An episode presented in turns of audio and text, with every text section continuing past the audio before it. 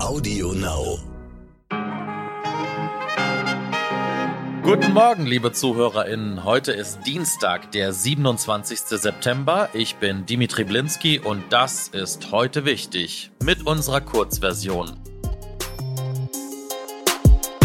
Ja, Sie haben es vielleicht gemerkt, dass ich nicht Michel Abdullahi bin, der hier für Sie 369 Folgen dieses wunderbaren Podcasts durchmoderiert hat, ob von der Zugtoilette der Deutschen Bahn, aus Kanada, neben seinen Recherchen über Eisbären oder aber während seiner Covid-Erkrankung. Ja, keine einzige Folge ist bisher ausgefallen, sogar am Tag seines Flugs nach LA gab es ein frisches Heute wichtig. Aber Jetzt ist es soweit. Die 370. Folge darf ich ausnahmsweise präsentieren, denn Michel steckt mitten in der Eröffnung seines Theaters in Hamburg, das Zentralkomitee. Feinstes Stand-up wird dort präsentiert, eine Bühne für Kunst. Und ich bin mir ganz sicher, in den nächsten Wochen wird Michel selbst bestimmt noch einiges mehr über dieses Theater erzählen und seine Pläne damit. Jetzt aber erstmal wieder zurück in die Nachrichtenwelt und zwar ganz ohne Satire.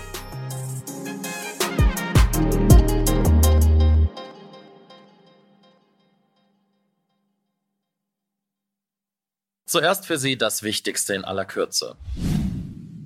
Die Lage im Iran wird immer angespannter. Tausende Menschen protestieren nach wie vor gegen das islamische Regime. Frauen verbrennen Kopftücher, schneiden sich die Haare ab. Auslöser für die Demonstrationen war der Tod der 22 Jahre alten Mascha Amini, die vor einer Woche von der Sittenpolizei wegen eines Verstoßes gegen die streng islamische Kleiderordnung festgenommen wurde und mutmaßlich durch einen Schlag auf den Kopf zu Tode gekommen ist. Inzwischen spitzt sich die Lage immer weiter zu. Die Polizei geht brutal gegen die anhaltenden Proteste vor. Laut Behörden sollen bereits 1200 Menschen verhaftet worden sein. Nach Angaben von Menschenrechtsorganisationen soll es mindestens 50 Tote geben. Die Angaben sind aber schwer zu verifizieren, denn eine Internetsperre beeinträchtigt die Verbreitung von Informationen. Irgendwann trifft es ja dann doch jeden. Auch Bundeskanzler Olaf Scholz hat sich jetzt mit dem Coronavirus infiziert. Aber nicht nur ihn hat's erwischt, auch Innenministerin Nancy Faeser ist positiv getestet worden. Scholz hat sich inzwischen mit milden Symptomen in Isolation begeben. Aber wie das ja immer so ist mit Covid, es ist auch bei Scholz nicht die beste Woche, um auszufallen. Zum Wochenende soll eigentlich die umstrittene Gasumlage eingeführt werden. In der Ampel werden jetzt aber Stimmen laut, die Umlage zum Beispiel durch einen Gaspreisdeckel zu ersetzen. Scholz selbst hatte für Mittwoch eine Beratung mit den Ministerpräsidentinnen der Länder geplant. An der will er jetzt aus dem Homeoffice teilnehmen.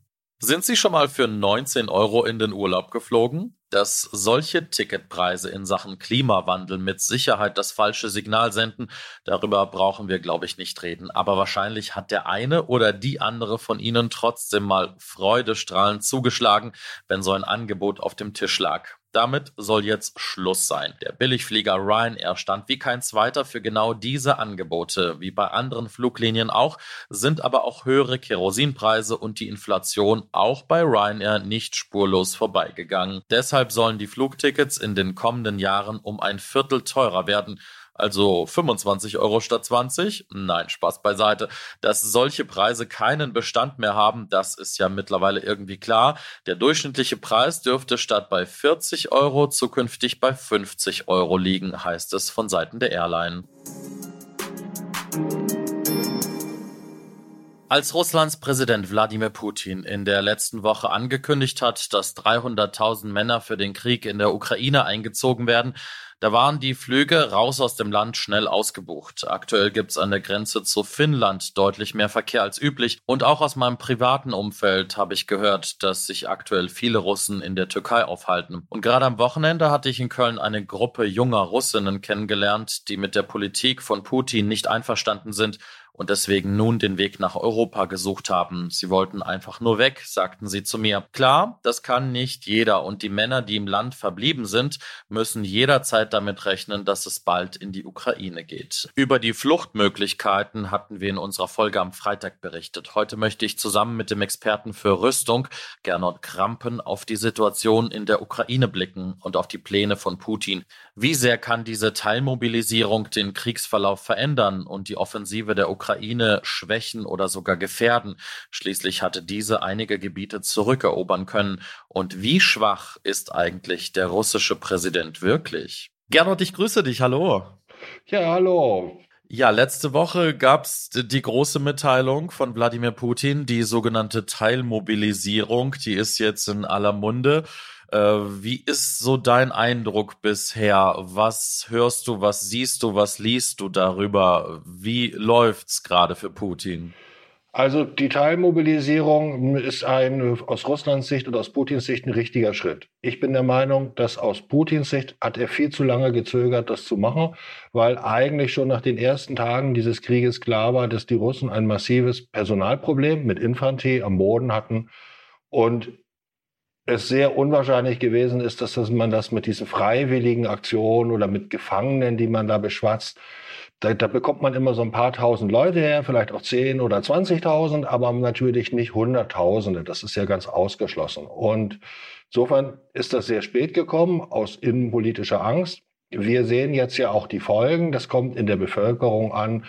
Junge Männer verstecken sich, versuchen auszureisen, Frauen und Männer protestieren, das Regime kommt da unter Druck. Das ist das, was wir, oder diese Bilder sehen wir, dazu sehen wir verrostete Gewehre, alles, was so nicht funktioniert. Aber das darf man natürlich, muss man im Kontext sehen. Das ist natürlich nicht alles. Was wir zum Beispiel in unseren Medien oder wir nicht so gerne berichten, es gibt ja auch eine Menge Ukrainer, die lieber in den EU-Staaten bleiben, als nach Hause an die Front zu gehen. Wir zeigen natürlich lieber diejenigen als andere, die an der Costa Brava überwintern. Aber das gibt es natürlich auch. In der Ukraine hat es auch junge Männer gegeben, die sich im Wald versteckt haben und, und, und so weiter und so fort. Das wird aber an der Tatsache, dass Russland große Mengen an Soldaten neu einziehen kann, ja nichts ändern. Ebenso wie diese Absurditäten, dass bei diesen Art von Veranstaltungen denn immer Nahverwechslung vorkommt. Da wird ein Toter eingezogen, 90-jähriger Opa, ein Blinder. Das ist aber natürlich nicht the big picture. Das ist praktisch, das ist so das Kuriose am Rande. Das darf man nicht überbewerten. Lange Rede, kurzer Sinn, die Russen werden jede Menge Leute einziehen und, das dürfen wir auch nicht vergessen, das ist praktisch die erste Mobilisierungswelle.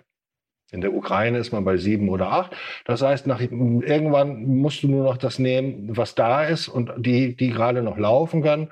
Aber insgesamt haben die Russen an Reservisten ein theoretisches Potenzial von 30 Millionen Leuten. Da sind nun auch wirklich die ganz Alten mitgezählt und auch wahrscheinlich ein paar Tote. Aber man sieht, 300.000 ist praktisch der erste ähm, Zug.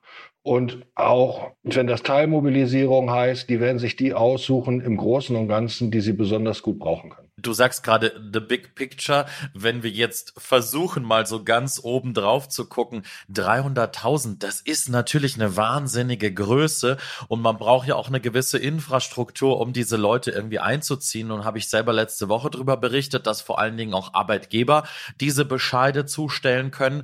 Wie ist es so aus deiner Sicht? Wie schnell kriegen die überhaupt diese 300.000 Leute zusammen? Also die 300.000 Leute, das wird durchaus eine Zeit lang dauern. Aber eine andere Frage ist ja, wann, tauchen die ersten 10.000, 20.000 in der Ukraine auf. Und das wird ja sehr viel schneller passieren. Westliche Experten haben geschrieben, es dauert sechs Monate, bis die da sind. Das ist insofern richtig, wenn du auf die Idee kommst, aus diesen Reservisten einen kompletten Großverband, eine Division, eine Brigade aufzustellen. Das dauert sechs Monate.